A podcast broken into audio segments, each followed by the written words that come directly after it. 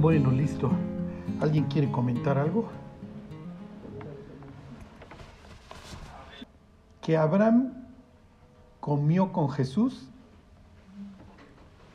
Eso está, como les diré, clarísimo ahí en el capítulo 18 del Génesis. Cuando alza los ojos, ¿se acuerdan que está fuera de su tienda y alza los ojos y ve a, y ve a, y ve tres hombres? Dos de ellos son ángeles, ¿se acuerdan? Y este, miren, váyanse ahí al 18. Ajá. Este, lo que pasa es que lo más probable es que también cuando lo ve en una llama de fuego está viendo está viendo a Cristo, sí. Lo que pasa es que aquí es muy claro.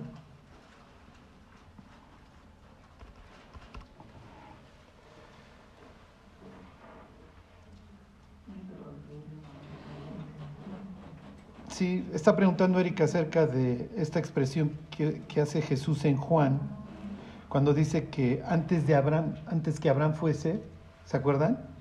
Yo soy. Abraham se gozó de que había de ver mi día y lo vio y se gozó. Entonces le dicen, no tiene ni 50 años y has visto a Abraham, ¿no? Les voy a decir qué sucede. lo que pasa es que hay muchas expresiones. Por ejemplo, en este caso, yo soy, pues está bastante claro. ¿Se acuerdan? Cuando Moisés le pregunta a, Dios, oye, pues ¿quién les digo que me envió? Les, vas a decir que te envió yo soy. Cuando los judíos traducen la, Biblia al griego, la expresión yo soy es ego eimi. Y es la misma expresión que utiliza Jesús en el en Juan. ¿Sí? ¿Se acuerdan? Este, yo soy la luz del mundo, yo soy la vida verdadera. Este, de cierto, de cierto os digo que si no creéis que, sí, ego eimi, ego eimi, todo el tiempo. Entonces está haciendo referencia a sí mismo como Dios. Entonces fíjense, dice aquí 18.1, después le apareció Jehová en el encinar de Mamre, estando él sentado a la puerta de su tienda en el calor del día. Entonces aquí va, hay una aparición de Dios, ¿ok? Y entonces va, va, a narrar cómo es esta aparición. Dice, y alzó sus ojos y miró y aquí tres varones que estaban junto a él. Y entonces los invita a comer. ¿Se acuerdan que esta es una de las evidencias que usa Jesús? A ver, pues pónganme algo de comer, para que vean que resucité, ¿no? No soy un espíritu en ese sentido. Aquí comen los pues en realidad los cuatro, Abraham y, y, Jehová y los dos ángeles. A los dos ángeles los despacha para que vayan a Sodoma y Gomorra. ¿Por qué dos? ¿Se acuerdan? Porque un solo testigo no da fe. Entonces manda a dos ángeles a que le den el reporte. Ajá. Bueno, fíjense el versículo 16. Y los varones se levantaron de ahí y miraron hacia Sodoma, y Abraham iba con ellos acompañándolos. Y Jehová dijo, encubriré yo a Abraham lo que voy a hacer, habiendo de ser Abraham una nación grande y fuerte, y habiendo de ser benditas en él todas las naciones de la tierra. Bla, bla, bla. Versículo 20. Entonces Jehová le dijo, por cuanto el clamor contra Sodoma y Gomorra se aumenta más y más, y el pecado de ellos se agrava en extremo. Entonces aquí tiene esta conversación entre Dios y, y Abraham. Ajá. Y no le está hablando un espíritu, acaba de comer con él. Sí. Este, y entonces ya acuérdense que pues viene esta negociación, ay, pero qué tal que hay 50 varones, etcétera, ¿no? Este, justos. No, pues si es así no lo destruyo, etcétera, etcétera. Este, pero él está pensando en Lot, él está pensando en su sobrino, ¿se acuerdan? Por eso es que intercede por Sodoma. Y entonces casi casi le dice, mira, no te preocupes. Ajá, este Fíjense versículo 33 cómo termina esta historia. Y, y Jehová se fue luego que acabó de hablar con Abraham y Abraham se volvió a su lugar. Entonces por eso es que Jesús dice, oye, yo estaba hablando con Abraham. Aquí, ¿Quién está diciendo Jesús que Él es el ángel de Jehová? Sí.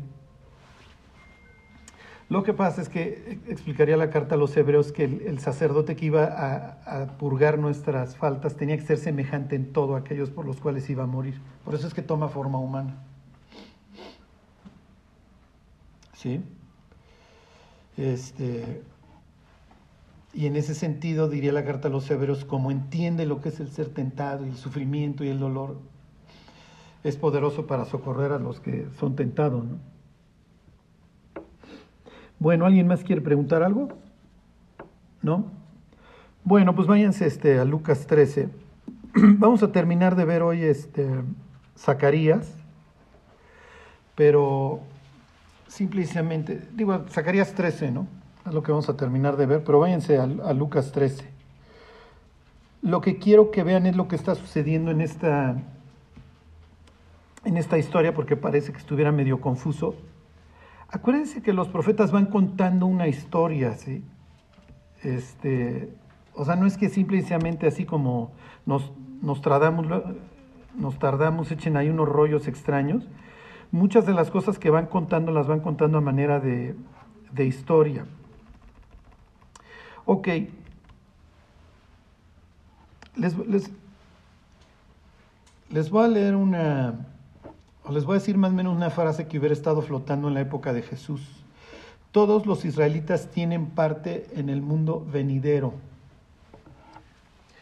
¿Estarían de acuerdo con esta afirmación? Se los, se los, vuelvo a decir, todos los israelitas tienen parte en el mundo venidero. No, porque te amaneciste de malas, Irma. Este, no todos.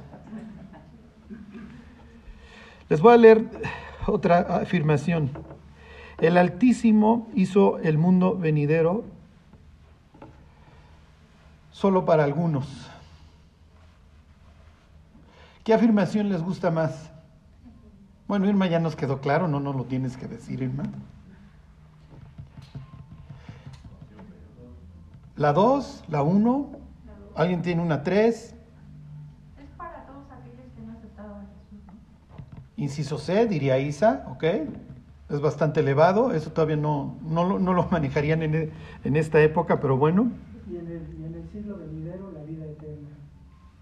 ok, ese es inciso D, lo tenemos, la mantenemos en la recámara de la pistola por si necesitamos usar esa bala, mi, mi Marcos, Esto lo dice en el, en el Evangelio, ¿no? Cuando le dice, ¿qué tendremos? no? sí. A ver, váyanse, ¿qué les dije? Lucas 13, versículo 22. Ok, el Evangelio de Lucas tiene muy marcado este tema de, del camino hacia Jerusalén, ¿sí? La palabra que se emplea cuando Jesús está con el Moisés y Elías en el monte y hablan de su partida a Jerusalén es su éxodo. Ok, Acuérdense que esta idea del éxodo va permeando toda la escritura, ¿sí? Esto de exilio y restauración. Bueno, entonces dice, pasaba Jesús por las ciudades y aldeas enseñando y encaminándose a Jerusalén. ¿Ok? Entonces esta idea de que Jesús va a su muerte. ¿Por qué? Porque si la Biblia tiene este tema de exilio y restauración, en algún punto tienes que corregirlo. ¿Sí me explico? Porque si no se seguiría este ciclo de exilio y restauración, exilio y restauración. ¿Sí se entiende? Entonces, a ver, expulso a Adán y le hago la promesa de que puede regresar. Este, pero sus descendientes siguen en esta idea de alejamiento y luego restauración y alejamiento y restauración hasta que en algún punto esto se tiene que detener. ¿Cuál es la única forma de detener este círculo de exilio, de exilio y restauración? Generar a una persona perfecta que ya no tenga esa- esas ganas de alejarse, ¿sí me explico? O que tenga yo que expulsar. Ok, por eso es central la cruz en toda esta historia, porque si no, seguirían. Les pongo este ejemplo. Ahorita estamos leyendo la literatura de la restauración, ya regresaron, están construyendo el templo, lo que estamos viendo. Pero se, va a volver a pudrir el pueblo. ¿Sí me explicó? Entonces, este, se me quedan viendo con cara de Juay de Rito, pero, o sea, si el ser humano no le corriges esta naturaleza podrida en el camino, vuelve. ¿Sí me explico? Tienes que volver a expulsar hasta que se vuelva a arrepentir y que regrese, etcétera, etcétera. Entonces, esta es la idea central en los evangelios, la muerte del Mesías que va a generar un ser perfecto. Que ya no va a necesitar de, una expulsión, y es de lo que hablan los profetas para el futuro, ¿sí? Bueno, versículo 23, y alguien le dijo, Señor, ¿son pocos los que se salvan? Y él les dijo, esforzaos. Aquí está la palabra agonizai o agonicestes. ¿Okay? Obviamente de ahí viene la, expresión de agonía.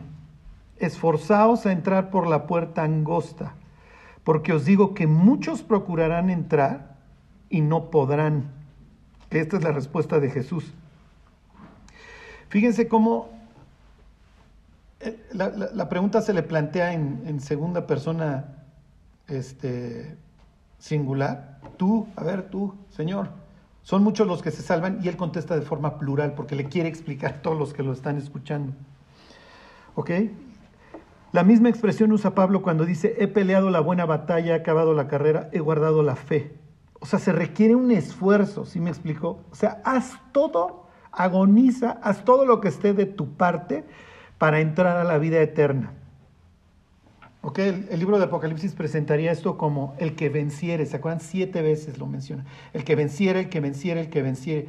¿Por qué? Porque hay una lucha. La persona que se convierte finalmente experimenta una lucha espantosa contra sus ideas, su religión, su, ¿sí me explico? Contra todo su ser para llegar a arrepentirse. Entonces Jesús este, contesta, agonicen. ¿Ok? Dice, versículo 25, Después que el padre de familia se haya levantado y cerrado la puerta, y estando fuera empecéis a llamar a la puerta diciendo, Señor, Señor, ábrenos. Él respondiendo os dirá, no sé de dónde sois. Y entonces obviamente aquí vendrán todos estos argumentos eh, religiosos, etcétera, que no, van, que no van a servir de, absolutamente nada. ¿sí?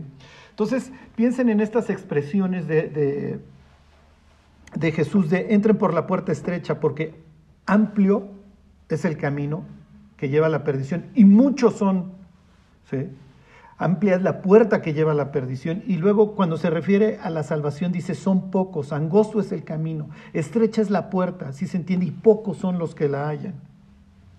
Entonces no, no, no, no son muchos los que se salvan, desgraciadamente esto es como, el, como cuando se buscaba el oro en los ríos, ¿se acuerdan que sacaban el plato lleno? y empezaban a filtrar, a filtrar hasta que se quedaban, si lo lograban, con el poquito oro que iban encontrando. Fíjense, se los sigo, les vuelvo a leer el 25. Dice, después que el padre de familia se haya levantado y cerrado la puerta, y estando fuera empecéis a llamar a la puerta diciendo, Señor, Señor, ábrenos. Él respondiendo os dirá, no sé de dónde sois. Entonces comenzaréis a decir, delante de ti hemos comido y bebido y en nuestras plazas enseñaste. Pero os dirá, os digo que no sé de dónde sois, apartados de mí todos vosotros, hacedores de maldad. Ahí será el llanto y el crujir de dientes, cuando veáis a Abraham, a Isaac y a Jacob y a todos los profetas en el reino de Dios, y vosotros estéis excluidos. Porque vendrán del oriente y del occidente, del norte y del sur, ahí tienen a los gentiles, y se sentarán a la mesa en el reino de Dios, y aquí hay postreros que serán primeros, y primeros que serán postreros. ¿Ok? Esta expresión dice sentarán es anaclino, viene o sea, de reclinarse. Y la misma expresión usa Lucas cuando ponen a Jesús en el pesebre. ¿Sí? Entonces tienen el contraste, o sea, de, de, una persona que sale de un pesebre, ¿ok? En una casa humilde en Belén, finalmente se reclinará en el reino de Dios. Bueno, a ver, váyanse para, váyanse a Mateo. Misma idea.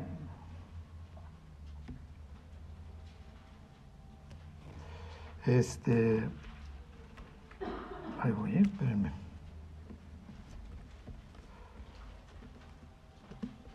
Solo quiero que les quede claro y ahorita veremos unos. Este... Mateo 7:13.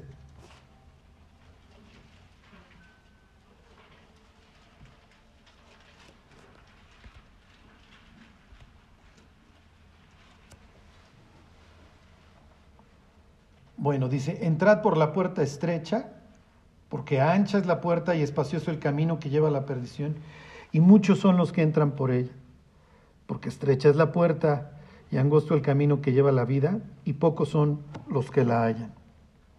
Bueno, ahora sí váyanse a Zacarías al capítulo 13.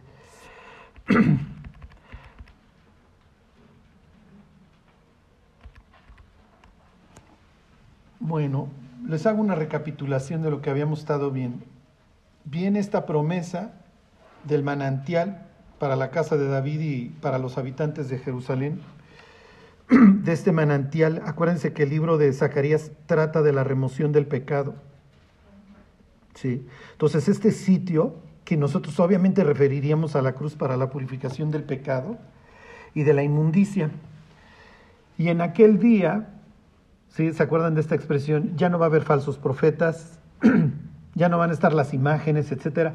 ¿Se acuerdan de esta expresión? Y le preguntarán, ¿qué heridas son estas en tus manos? ¿Por qué te estás lacerando? ¿Se acuerdan? Porque los falsos profetas se laceraban. No, no, no, este, con ellos fui herido en casa de mis amigos, o sea, el cuate que se va, este, que se anda lacerando porque la quiere hacer de falso profeta, ya nunca volverán a usar el manto velloso, ¿se acuerdan? Ya no van a andar ahí como Jacob, este, disfrazándose. Se acabó, por, por así decirlo, el espíritu de, de error, este, los profetas mentirosos. ¿Ok? Bueno, y nos quedamos en el versículo 7.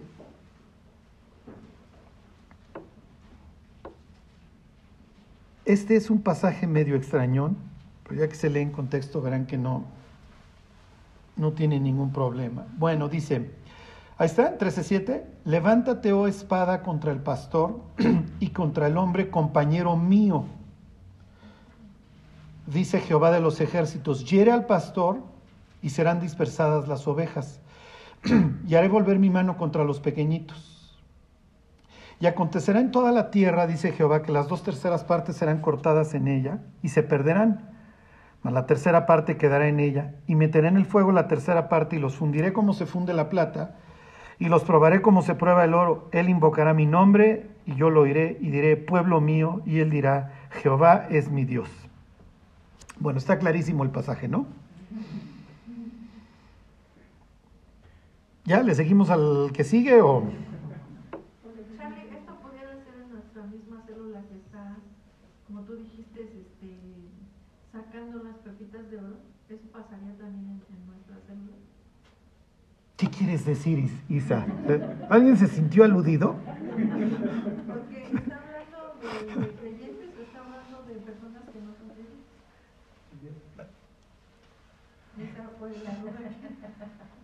Hasta entre los peceros hay rutas, diría Isa, ¿no? Ahorita lo vemos, pero, o sea, ay, ay, ay. Este, ahorita, al final, al final tratamos este tema, Isa, ¿ok? Pero tiene, o sea, sí, sí escucharon su pregunta. Este, ahorita lo vemos. Bueno, miren.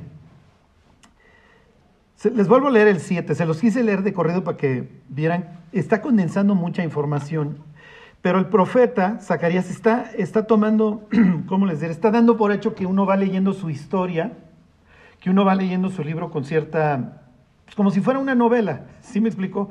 O sea, te, te estoy contando una historia que tiene una línea, que tiene una narrativa.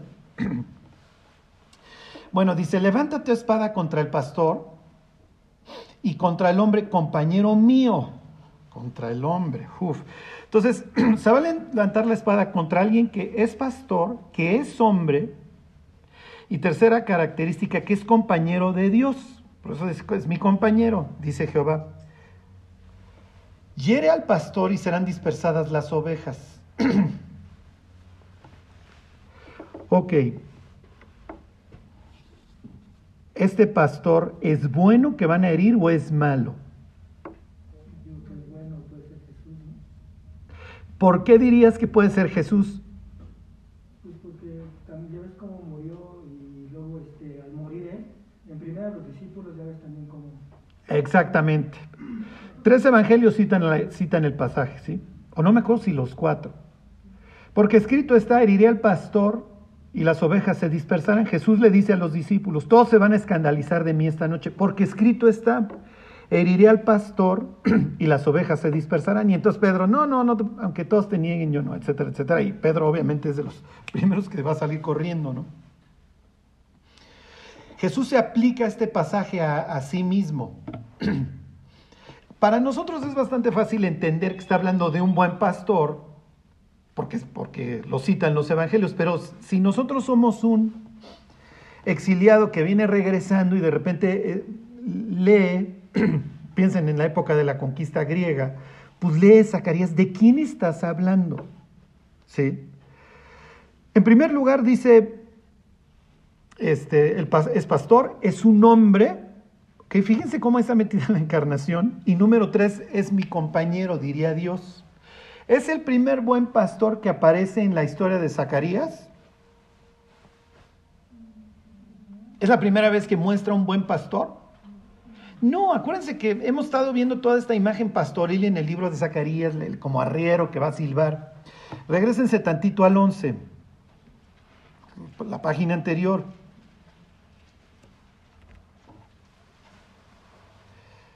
¿Se acuerdan de este buen pastor? El 11.7. Apacenté pues a las ovejas, ahí están, de la matanza, esto es, a los pobres del rebaño. Tomé para mí dos callados, ¿se acuerdan sus, sus instrumentos? Al uno puse por nombre gracia y otro ataduras. ¿Por qué? Porque gracia y ataduras porque quiero volver a atar a mis dos reinos, ¿se acuerdan? El reino del norte y el reino del sur, o sea, un Israel nuevamente unido. Y apacenté las ovejas y destruí tres pastores en un mes, pues mi alma se impacienteó contra ellos y también el alma de ellos me aborreció a mí. Entonces está presentando ahí un pastor que le dicen, a ver, los pastores anteriores son un desastre, ahora tú apaciéntalos. Y entonces está viendo a los pastores que, que estaban apacentando a, a su pueblo y entonces se desespera y entonces en un mes se deshace de tres de ellos llega a la conclusión que esto es tal desastre, versículo 9, y dije ya, no os apacentaré, la que muriere que muera, y la que se, se perdiere que se pierda, y las que quedaren, que cada una coma la carne de su compañera. Tomé luego mi callado gracia y lo quebré para romper mi pacto que concerté con todos los pueblos. Y fue deshecho en ese día y conocieron los pobres del rebaño que miraban a mí, que era palabra de Dios, y les dije, si os parece bien, denme mi salario, y si no, déjenlo. Y pesaron por mi salario 30 piezas de plata. Y me dijo Jehová, échalo al tesoro, hermoso precio con que me han apreciado. ¿Se acuerdan que ese es el precio de un esclavo? Entonces, ¿qué está presentando la historia? Llega un buen pastor, a ver, yo los voy a apacentar. En, tres, así, en cuestión de un mes, se desespera, arrasa con otros pastores y finalmente rompe, ya, ya no puedo con ustedes. ¿Sí se entiende? Es lo que yo experimento cada domingo. Es, este, y diría Isa, yo también. bueno, ¿qué es lo que está sucediendo? ¿Qué está presentando? Regresan los exiliados y poco a poco esto se vuelve a arruinar. Piensen en las autoridades israelitas cuando, llega, cuando llegas a los evangelios. Esto es un desastre. Y entonces, ¿cuál es la expresión? Que a Dios lo consideran como, mira, ahí está por tu pastor tus 30 piezas de plata. ¿En cuánto vende Judas a Jesús? En 30 piezas de plata. Y entonces viene esta idea de, si no me quieres a mí, bueno, te voy a, levantar un pastor, vas a ver, ahora sí vas a saber lo que es amar a Dios en tierra de indios. Te levanto a la bestia, fíjense, el, el 11, el 12, 15. Y me dijo Jehová, toma aún los aperos de un pastor insensato, porque aquí yo levanto en la tierra un pastor que ni visitará las perdidas, ni buscará las pequeñas, ni curará la perniquebrada, ni llevará la cansada a cuestas, sino que comerá la carne de la gorda y romperá sus pezuñas. Ahí tienen a la bestia. Entonces no me quisiste a mí, consideraste que mi trabajo era nefasto, al grado que cuando te dije, bueno, pues por lo menos dame mi salario, pues ahí está tu salario, están tus 30 piezas de plata y ahueca el ala. Y entonces, ¿cuál es la reacción de Dios? Ah, sí, pues órale, levanto a un pastor insensato, que eventualmente también lo acaba hiriendo. Nos queda claro del Apocalipsis y nos queda claro de acá. Fíjense, versículo 17. Hay del pastor inútil que abandona el ganado, hiera la espada su brazo y su ojo derecho, del todo se secará su brazo y su ojo derecho será enteramente oscurecido. Y entendemos que el fin de la bestia, bueno, pues es el ser quemado en fuego. Bueno, uno sigue leyendo la historia, entonces me regreso al capítulo 13, sigue leyendo la historia, entonces tú dices, ah, es que mira, Dios puso un buen pastor, lo alucinaron, total el cuate renuncia, le dan su indemnización, su liquidación consiste en nada, bonito precio con el que me estimaron. Y entonces, entonces dice Dios, bueno, pues ahora le tengan ahora este, ¿no? Y luego habla de en aquel día, ¿qué, ¿cuál es la expresión? O sea, ¿qué implica la expresión en aquel día o en aquel tiempo? El día que nos reconciliemos. ¿Sí? Pero para que nos reconciliemos, tengo que hacer algo. ¿Sí? Y ese algo es que voy a herir al pastor, al compañero mío. ¿Sí se entiende? Son todas estas, eh, ¿cómo les diré? como datos velados, les manejaba yo la palabra encriptados, ¿se acuerdan? Que es como lo manejaría los evangelios acerca de la muerte del Mesías. Cuando Jesús le dice a los discípulos, estaba, estaba escrito, era necesario que el Hijo del Hombre padeciese, pues ¿dónde decía? Y entonces Jesús diría, pues piensa en la historia de José, piensa en la historia de Isaac, cuando va a ser sacrificado en el monte Moria. Piensa en Isaías 53, en el siervo sufriente que lleva las iniquidades del pueblo, o piensa en el buen pastor que es herido por el propio Jehová. ¿Sí se entiende? Ahora sí les va a ser más claro. Se los vuelvo a leer, 13.7. Levántate, oh espada, contra el pastor. ¿Contra cuál? Contra el bueno que acabas de leer unos párrafos arriba. ¿Y por qué les digo unos párrafos arriba? Porque ellos no tienen la Biblia como nosotros la tenemos así en capítulos, ellos tienen pergaminos. ¿Sí se entiende? Bueno, dice, levántate, tu espada, contra el pastor y contra el hombre, compañero mío, dice Jehová de los ejércitos, hiere al pastor y serán dispersadas las ovejas, y haré volver mi mano contra los pequeñitos. Y acontecerá en toda la tierra, dice Jehová, que las dos partes serán cortadas en ella y se perderán, mas la tercera quedará en ella. Bueno, está implicando dos cosas, que los profetas van siempre ¿Cómo les diré? Esto no es nada nuevo para los profetas, lo repiten y lo repiten y lo repiten. El hecho de que muera, muera el Mesías va a implicar dolor, inclusive hasta para los pequeñitos. ¿Sí se entiende? Las consecuencias de la muerte del Mesías o el hecho de que Dios haya tenido que matar a su propio hijo va a tener consecuencias espantosas. En este caso que dice, sufrirán aún los pequeños del, del rebaño, ¿ok? Número uno. Y número dos, van a ser pocos los que se salven. Por eso es que aquí maneja la tercera parte. Se los leo, versículo 8. Y acontecerá en toda la tierra, dice Jehová, que las dos terceras partes serán cortadas en ella y se perderán, mas la tercera parte quedará en ella. ¿Ok? Esto se llama remanente. Váyanse al libro de Isaías. Les voy a leer algunos pasajes que tienen que ver con esta idea. Ahí entra lo de muchos son llamados Exactamente, esa es la idea. ¿Sí? Isaías la repite y la repite. Joel, Sofonías, ahorita leemos unos versículos, prácticamente todos los profetas hablan de esto. Pero si es así, dos terceras partes no y una tercera parte, eh, mira, la pregunta de Irma es buena. Oye, Charlie, ¿es más o menos el rango? No. En este caso, en este caso, Irma, y ahorita se los explico, está hablando desde un punto de vista escatológico, ¿ok? Está hablando del regreso, está hablando de en aquel tiempo, ¿ok? Realmente aquí se está refiriendo únicamente que cuando Cristo regresa, porque es lo que va a explicar el capítulo 14, va siguiendo una historia. Cuando el Mesías regresa, solo una tercera parte de los israelitas lo, sí, ¿Por qué? Y miren, Jessica hizo la pregunta, ustedes no lo recuerdan, pero hizo la pregunta de los 64 mil. Cuando, cuando vimos en, este, en esta misma historia de Zacarías, mirarán a mí a quien traspasaron y llorarán, ¿se acuerdan? Como que uno parte de la base de esta expresión de Romanos, entonces todo Israel será salvo. ¿Sí? Pero Pablo aclararía, entonces todo Israel que cree ¿Sí me explico? Será salvo.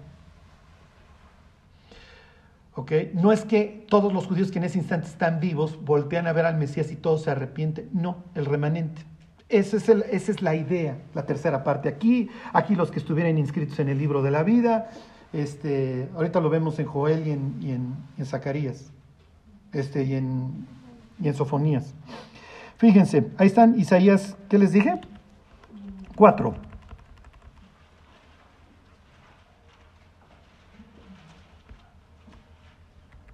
dos. Ahí está. En aquel tiempo, misma expresión que acabamos de leer este, en Zacarías 13.1, el renuevo de Jehová será para hermosura y gloria, y el fruto de la tierra para grandeza y honra a los sobrevivientes de Israel. ¿Ok? ¿Les suena? Tercera parte va a sobrevivir. Zacarías, misma idea, ¿eh? Es la misma idea. Hagan de cuentas que compartían apuntes los profetas. Y acontecerá que el que quedare, el que quedare en Sión y el que fuere dejado en Jerusalén, será llamado santo, todos los que en Jerusalén estén registrados entre los vivientes. Cuando el Señor lave las inmundicias de las hijas de Sión, misma idea que acabamos de leer en el 13. Este manantial este, para la purificación del pecado y de la inmundicia. Cuando el Señor lave las inmundicias de las hijas de Sión y limpie la sangre de Jerusalén de en medio de ella con espíritu de juicio y con espíritu de devastación. ¿Ok? ¿Sí se entiende? Miren, Isaías 10, este es el más famoso y este lo cita Pablo ahí en la carta a los romanos.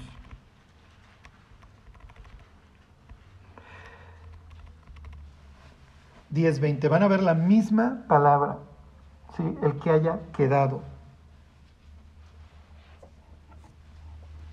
Diez, veinte, ahí están. Acontecerá en aquel tiempo que los que hayan quedado de Israel y los que hayan quedado de la casa de Jacob Nunca más se apoyarán en el que los hirió, sino que se apoyarán con verdad en Jehová, el Santo de Israel. El remanente, ahí tienen esta idea de los que queden, de los poquitos. El remanente volverá, el remanente de Jacob volverá al Dios fuerte. Porque si tu pueblo, oh Israel, fuere como las arenas del mar, el remanente de él volverá. La destrucción acordada rebosará justicia, pues el Señor Jehová de los ejércitos hará consumación ya determinada en medio de la tierra. ¿Se entiende? La idea de remanente, solo unos poquitos. Piensen en los espías que van a reconocer la tierra prometida. Van doce, pero solo dos creen. ¿Sí? Es la misma idea de la carta a los hebreos. ¿Quiénes fueron los que habiendo salido de Egipto este, le desobedecieron? ¿Sí? Pues aquellos cuyos cuerpos quedaron postrados en el desierto. O sea, van muchos ahí, pero son pocos los que creen. Piensen en la escena de la mujer con flujo de sangre, cuando Jesús va a casa de Jairo, ¿se acuerdan? Camino a casa de Jairo, y llega esta muchacha por detrás y agarra su manto. ¿Se acuerdan que la idea de tomar el borde era de tomar el ala? Para ellos ala y esquina es la misma expresión. Entonces voy a tomar el ala del, Mesías. ¿Por qué? Porque Malaquías decía que en las alas el Mesías iba a traer salud. ¿Sí? Y entonces Jesús se voltea y dice, ¿quién ha tocado mis vestidos? Y Pedro le dice, todos estamos tocando. Sí, pero sentí que salió poder. Entonces, pues sí, todos estamos apretando, sí, pero alguien sí cree. O sea, de, la, marabunta, solo una persona se, agarró de las alas del Mesías. Miren, váyanse al libro de Joel,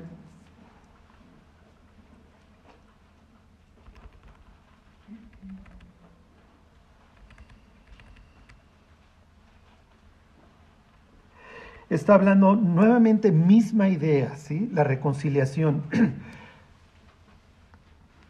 Miren, el, pasaje este que vimos de que se van a venir del oriente, occidente, norte y sur este, a sentarse con Abraham, es un pasaje escatológico, o sea, tiene que ver con el fin. Isaías 4 tiene que ver con el fin. Zacarías 13 y 14 todo tiene que ver con el fin. Joel, obviamente este pasaje tiene que ver con el fin, con esta reconciliación. Nosotros le llamaríamos las bodas del Cordero. Desciende Cristo, aplasta al dragón y entonces nos lo vamos a comer. ¿Ok? Así lo veían los antiguos. Vamos a hacer un festejo de que el Dios guerrero ya triunfó y de que ya hay paz. Sí, de que nunca más vamos a volver a tener miedo, de que nunca más nos vamos a volver a enfermar, nunca va a haber hambre, nunca va a haber llanto, nunca va a haber clamor. Este, fíjense, les leo tres, eh, ¿qué les dije, Joel? Este, dos, dos, perdón, 2.21. Dice, tierra no temas, alégrate y gózate porque Jehová hará grandes cosas. Este, fíjense, versículo 24. Las eras se llenarán de trigo y los lagares rebosarán de vino y aceite. Por eso es que Jesús hace, convierte el agua en vino en Caná y entonces dice, este principio de señales hizo Jesús en Caná de Galilea y sus discípulos creyeron en él. ¿Por qué? Porque cuando venga el Mesías los lagares rebosarán de vino y aceite. Entonces ahí están las tinajas y de repente están llenas de vino. ¿Por qué? Porque ya vino el Mesías. ¿Ok? Fíjense, versículo 28. Y después de esto derramaré mi espíritu sobre toda carne y profetizarán vuestros hijos y vuestras hijas. Ya no hay falsos profetas porque todos, todos van a tener el espíritu de Dios. Misma idea de Zacarías 13 de que ya no hay falsos profetas, ya no vas a usar el manto velloso. ¿Sí se entiende? Ok, versículo 30.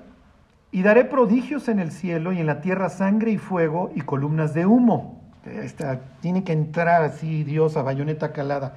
El sol se convertirá en tinieblas y la luna en sangre antes que venga el día grande y espantoso de Jehová. y todo aquel que invocar el nombre del Señor será salvo, porque en el monte de Sión y en Jerusalén habrá salvación, como ha dicho Jehová, y entre quienes, y entre el remanente que él habrá llamado. Nuevamente esta idea de que alcanzan el mundo venidero poquitas personas. ¿Qué tiene que ver esto con mi vida, Charlie? Que espera ir siempre contracorriente porque la forma en la que tú ves la vida y el mundo no, el, otro 90% no lo ve. Ok, váyanse al libro de Sofonías. Variaciones sobre el mismo tema, ¿eh?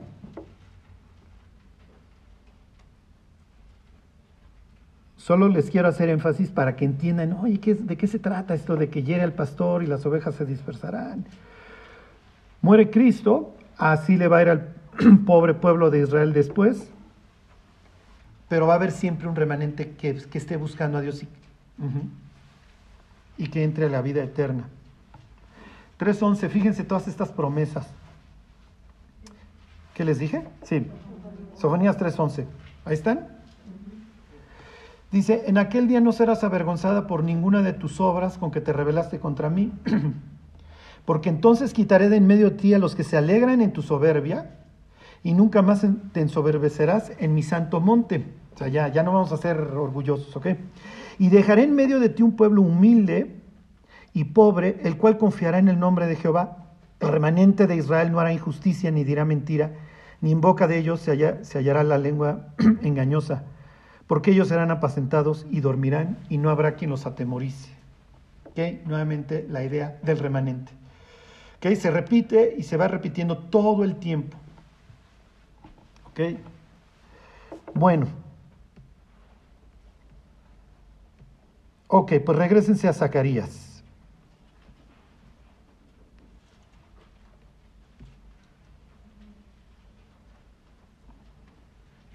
Se los vuelvo a leer, 13.7, y van a ver que, ah, bueno, pues ya, ya van a decir, bueno, ya entiendo de qué está hablando. Hay un pastor bueno, lo maltratan, le malpagan, este, y hay un pastor malo. Luego se vuelve a introducir en la historia al pastor bueno, a mi compañero, y a ese lo hieren. ¿Ok? ¿Por qué lo hieren? Pues por los pecados del pueblo. ¿Ok? Pero el hecho de que este pastor dé su vida por sus ovejas va a lograr que quede un remanente que pueda pasar la eternidad con Dios. ¿Se entiende? Bueno, 13.7. Levántate, oh espada, contra el pastor y contra el hombre, compañero mío, dice Jehová de los ejércitos, hiere al pastor y serán dispersadas las ovejas y haré volver mi mano contra los pequeñitos. Y acontecerá en toda la tierra, dice Jehová, que las dos terceras partes serán cortadas en ella y se perderán, mas la tercera parte quedará en ella. Y meteré en el fuego a la tercera parte y los fundiré como se funde la plata y los probaré como se prueba el oro. Está hablando de un proceso de purificación él invocará mi nombre y yo le oiré y diré, pueblo mío, y él dirá, Jehová es mi Dios. A ver, les voy a hacer una pregunta que espero que varios sepan contestar. ¿Dónde se maneja también esta expresión de, ustedes son mi pueblo? Yo diré, pueblo mío. Ya, para que les acabe de quedar todo claro. Se los voy a volver a leer. Él invocará mi nombre y yo lo iré y diré, pueblo mío. ¿Que en algún punto les dijo que no eran su pueblo o qué? Ya, ya, no se las a poner más fácil. No. Hay un profeta que tiene un hijo. Bueno, tiene varios, con una mujer de cascos ligeros. Y entonces les dice, ustedes no son mi pueblo, lo a mí. Y luego les dice, me voy a reconciliar con ustedes. ¿Se acuerdan de un profeta que se casó con una mujer de cascos ligeros que le veía la cara todo el día? Oseas. ¿okay? Zacarías está tomando la historia de Oseas y entonces le está diciendo, nos vamos a reconciliar como Oseas que perdona a Gomer. ¿Se acuerdan que va y la compra en un mercado por el precio de un esclavo? Está hecha pedazos la pobre Gomer, entonces la, la redime, entonces le dice, ven, ya, Nada más vas a tener que ser fiel. En donde Dios está demostrando el amor por su pueblo infiel que inciensa a los Baales, y si no está incensando a los Baales, está incensando nomás a su propio orgullo. ¿Qué es lo que va a decir capítulo 14? Ya, finalmente, ya la reconciliación perfecta con Dios. Váyanse al siguiente capítulo, capítulo 14. Ok, Dios nos está prometiendo en Isaías lo que leímos en el 4, que vamos a comer con Dios, en el 10 va a quedar un remanente. Este, Joel y Sofonías nos hacen todas estas este, promesas de que los lagares y el aceite y, y, cada uno va a vivir debajo de su higuera y debajo de su vid y vamos a ser felices. Sí, pero esta reconciliación, como no todo el mundo la quiere, implica que Dios tiene que rasgar el cielo literalmente y descender a bayoneta calada. Y el remanente va a sufrir, ¿por qué? Porque el remanente está esperando que venga Dios, pero el mundo ni quiere al remanente ni quiere a Dios. Entonces el mundo literalmente está esperando para matar a Dios. Es lo que dice esta historia. 14.1, ahí están. He aquí el día de Jehová viene y en medio de ti serán repartidos tus despojos porque yo reuniré a todas las naciones para combatir contra Jerusalén. Y la ciudad será tomada y serán saqueadas las casas y violadas las mujeres, y la mitad de la ciudad irá en cautiverio, mas el resto del pueblo no será cortado de la ciudad. Es un pasaje deprimente. Las naciones se reúnen para combatir contra Jerusalén. ¿Por qué?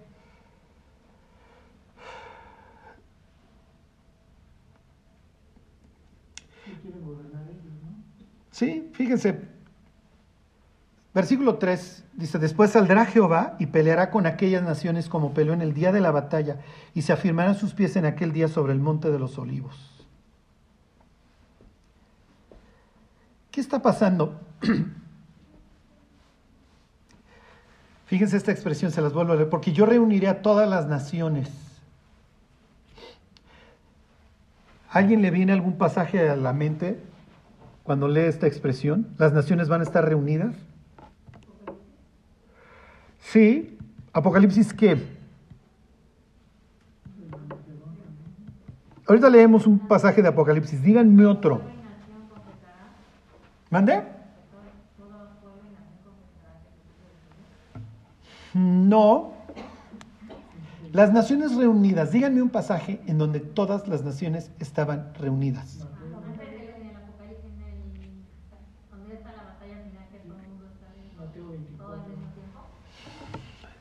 Sí, sí, lo que dice Mildred, sí. ¿Qué otro? Exactamente. La historia de la Torre de Babel va a informar toda esta historia de acá. Tienes a las naciones reunidas. ¿Para qué se reúnen las naciones? Aquí te va a volver a hablar de una llanura, también allá, también en la historia de Babel. ¿Ok? En la historia de Babel tienes a, las naciones reunidas, todavía no las tienes divididas, tienes al mundo con un solo lenguaje y una sola intención.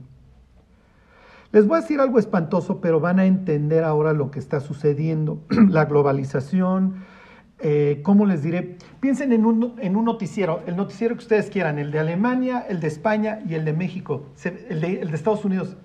Piensen en el formato, piensen en el horario.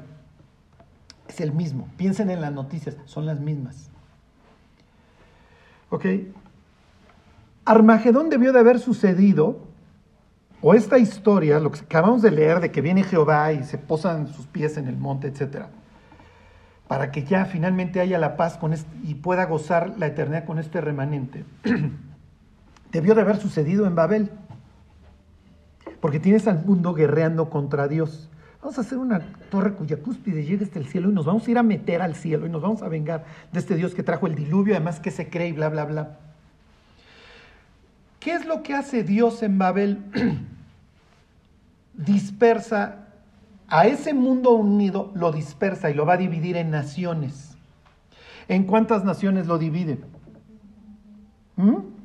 70. ¿Mm? Por eso es que Jesús tiene 70 discípulos y los manda. Y cuando regresan y le dan el reporte, se goza. ¿Ok? Padre, te doy gracias que escondiste estas cosas de los sabios y entendidos y se lo revelaste a los niños. Sí, porque así lo quisiste porque así te agradó, y entonces se levanta un escriba. Haciendo que heredaré la vida eterna, pues que estás leyendo, no, pues ama a Dios y a tu prójimo, ¿está bien? ¿Quién es mi prójimo? Todo está en el contexto de los 70. Tu prójimo son todas las naciones, aún los samaritanos, ¿sí se entiende? O sea, las parábolas de Jesús no, no, no simple y sencillamente las echan ahí, todo está dentro de una historia. ¿Ok? Bueno, ¿Qué es lo que sucede? Dios en su misericordia reparte a las naciones, las deshereda, efectivamente las larga, les cambia el idioma y entonces vas a tener a los chinos con el chop suey y el arroz y vas a tener a los alemanes con sus papas y sus salchichas, vas a tener a los mexicanos con su maíz, ¿sí se entiende? Con costumbres y, y cosmovisiones total y perfectamente distintas. ¿Por qué? Porque le estoy dando tiempo a la humanidad de que muchas más personas nazcan. Es lo que diría Malaquías. Estoy, quiero una descendencia. Pero si las naciones se me vuelven a unir, se me pudren nuevamente. ¿Ok? Porque esto es como la cárcel. ¿Tú qué hacías? No, pues yo fraude con tarjeta y tú robo a casa de habitación. ¿Ahí me enseñas? ¿Sí me explicó? Y entonces el del fraude de las tarjetas ya cuando salga ya sabe robar casas y el otro ya sabe clonar. La humanidad es fragmentada para detener su proceso de putrefacción, tal cual. Digo, es deprimente lo que les estoy diciendo, pero en la misericordia de Dios divido a las naciones y yo llamo a la mía y yo hago la mía. Pero Jehová había dicho a Abraham, pues, así arranca el 12 de Génesis, vete de tu tierra y de tu parentela a la tierra que yo te mostraré y voy a hacer de ti una gran nación, tú vas a ser la mía. Y en ti, a través de esta nación, bendigo al resto. ¿Sí se entiende? Por eso Jesús toma 70, porque a través de esos 70 va a arrancar este proceso de reconquistar a las naciones. Oye, Charlie, ¿y antes las naciones no figuraban? Claro que figuran, y ahí está Raab, y ahí está Ruth, y ahí está, ¿sí me explico? Ahí están todos estos gentiles que se van añadiendo al pueblo de Dios. Sí, pero me tengo que volver judío. Y muchos se volvían judíos, dice la historia de Esther. ¿Qué está sucediendo hoy? Estamos volviendo a 11. Génesis 11. La tierra con un mismo propósito. O sea, tú vas a Beijing, tú vas a Berlín y tú vas este, a, Plaza Satélite, vas a encontrar la misma ropa, las mismas marcas. Es un solo mundo nuevamente. ¿Ok? Y el inglés prácticamente se ha vuelto como una lengua universal. Pero si tú llegaras hoy a China y dijeras, oh, ¿qué es Facebook? ¿Sí me explicó? Bueno, tal vez los chinitos no, porque me los tienen muy castigados. Pero en cualquier otra parte del mundo. Es lo mismo. Desgraciadamente regresamos a lo mismo. En el plan del diablo, lo logra en Babel, tiene a su bestia, no es un ser sobrenatural, lo más probable que a veces a los seres sobrenaturales se les llama Gibor, Nimrod es presentado como un Gibor, pero bueno, tiene a su, a su líder mundial en ese sentido. Tiene a Nimrod que empieza a hacer sus ciudades. Acuérdense, ciudad no es bueno. ¿Ok? Y une a la humanidad en este mismo sentir. Encuentra una llanura, lo mismo, misma palabra vamos a encontrar en Zacarías, de una llanura. Encuentra una llanura, vamos a hacer suficiente base para ir haciendo, si se entiende, la pirámide, la pirámide hasta llegar. ¿Ok? Llega Dios y hagan de cuenta que estaba construyendo un, castillo en la arena y se lo, destruye, se lo destruye. Y hagan de cuenta que el diablo voltea a ver a Dios que, ay, ya me lo destruiste, pues ni modo, lo vuelvo a armar. Y, y, aunque me tarde lo que me tarde. Hoy el diablo, si tú le dijeras, ¿cómo vas en tu proceso de reconstrucción, de regreso a Babel? Él diría, ya lo tengo terminado. Estoy así como director de orquesta esperando a que Dios abra el telón y yo me arranco con mi sinfonía de destrucción y voy a reunir a todos los pueblos nuevamente para guerrear contra Dios. Es lo que dice Zacarías 14. A ver, váyanse a Apocalipsis 16. Ya nada más les termino de redondear la historia.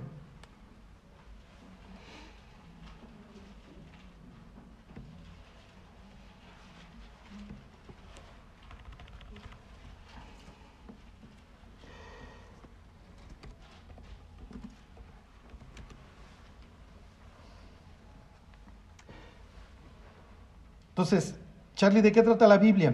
Exilio y restauración. ¿Qué sucede en Babel? ¿Sí? Las naciones son exiliadas de la presencia de Dios. Ándale, lárguense. Y entonces, Deuteronomio 32, a ver, cada uno tenga ahí su propio Dios y, a nosotros nos tocó Huitzilopochtli y nos hubiera tocado el Dios de los gringos, seríamos nosotros echando bombas por todo el planeta. Pero bueno.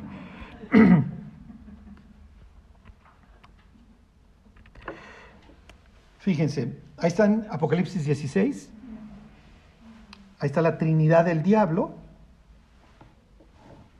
Dice, y vi salir, 16.13, perdón. Dice, y vi salir de la boca del dragón y de la boca de la bestia y de la boca del falso profeta tres espíritus inmundos a manera de ranas.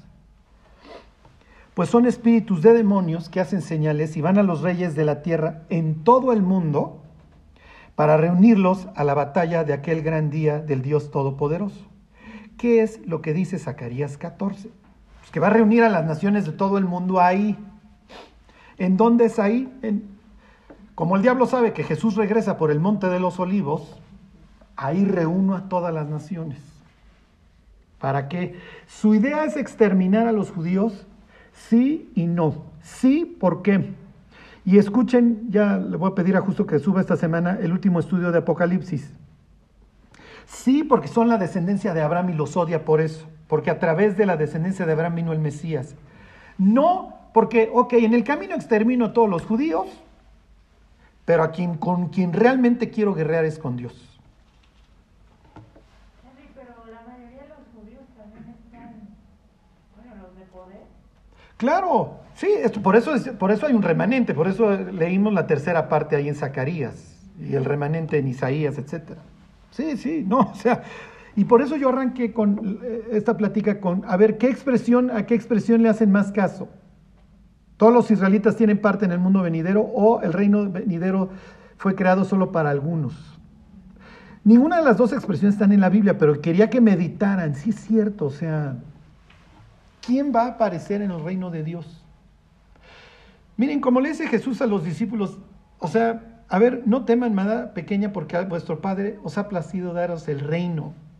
O sea, Dios está diciendo, señores, si te vas al cielo, olvídate de sacarte la lotería. No sabes lo que acabas de obtener cuando te conviertes. Pero ahí nos vamos por los espejitos que nos da el mundo. O sea, imagínense Dios diciendo, te vas a sentar conmigo a la mesa, vamos a hacer cuates. Vas a vivir conmigo, imagínate dónde vivo. Zacarías 14 va a describir dónde vive Dios. ¿Ok? Pero, no sé, mañana te sacas la lotería y te vas al hotel más caro del planeta. Y Dios diría, es una posilga.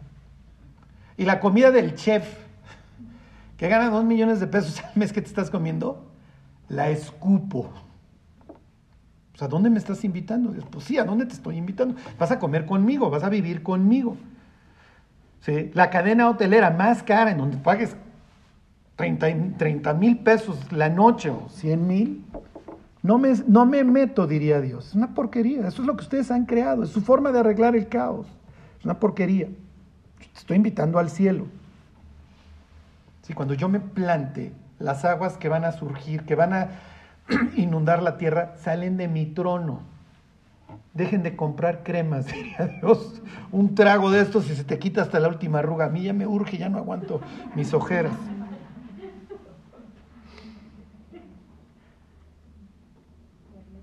Se los vuelvo a leer. Fíjense, versículo 14 dice, pues son espíritus de demonios que hacen señales y van a los reyes de la tierra en todo el mundo para reunirnos a la batalla del gran día del Dios Todopoderoso. ¿Qué es lo que está describiendo Zacarías? Cuando vienen todas estas naciones, destrozan, destrozan Israel. Pues ahí tienen a las bestias pisoteando la heredad de Dios. Prepárense muchachos porque ahí viene. ¿Cuánto va a durar la batalla? Bueno, regresense a Zacarías 14 y terminamos. Y ya la próxima semana vamos a ver, todo esto es es una, es una, este, es una cantidad de, de formas en las que Dios presenta su casa o el sitio donde Él reina.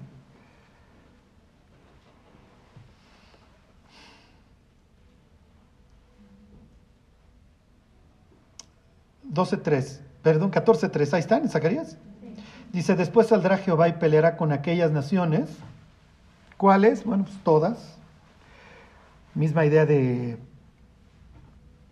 de Babel, pero esta vez no voy a confundir las lenguas, esta vez sí ya los aplasto y me quedo con mi remanente y tan tan.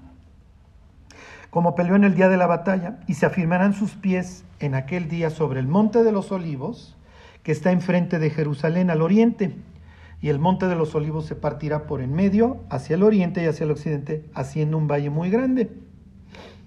Y la mitad del monte se apartará hacia el norte y la otra mitad hacia el sur entonces ahí tienen la idea de que se parte, se hace una llanura y entonces ya, ahí está mi casa. ¿Ok?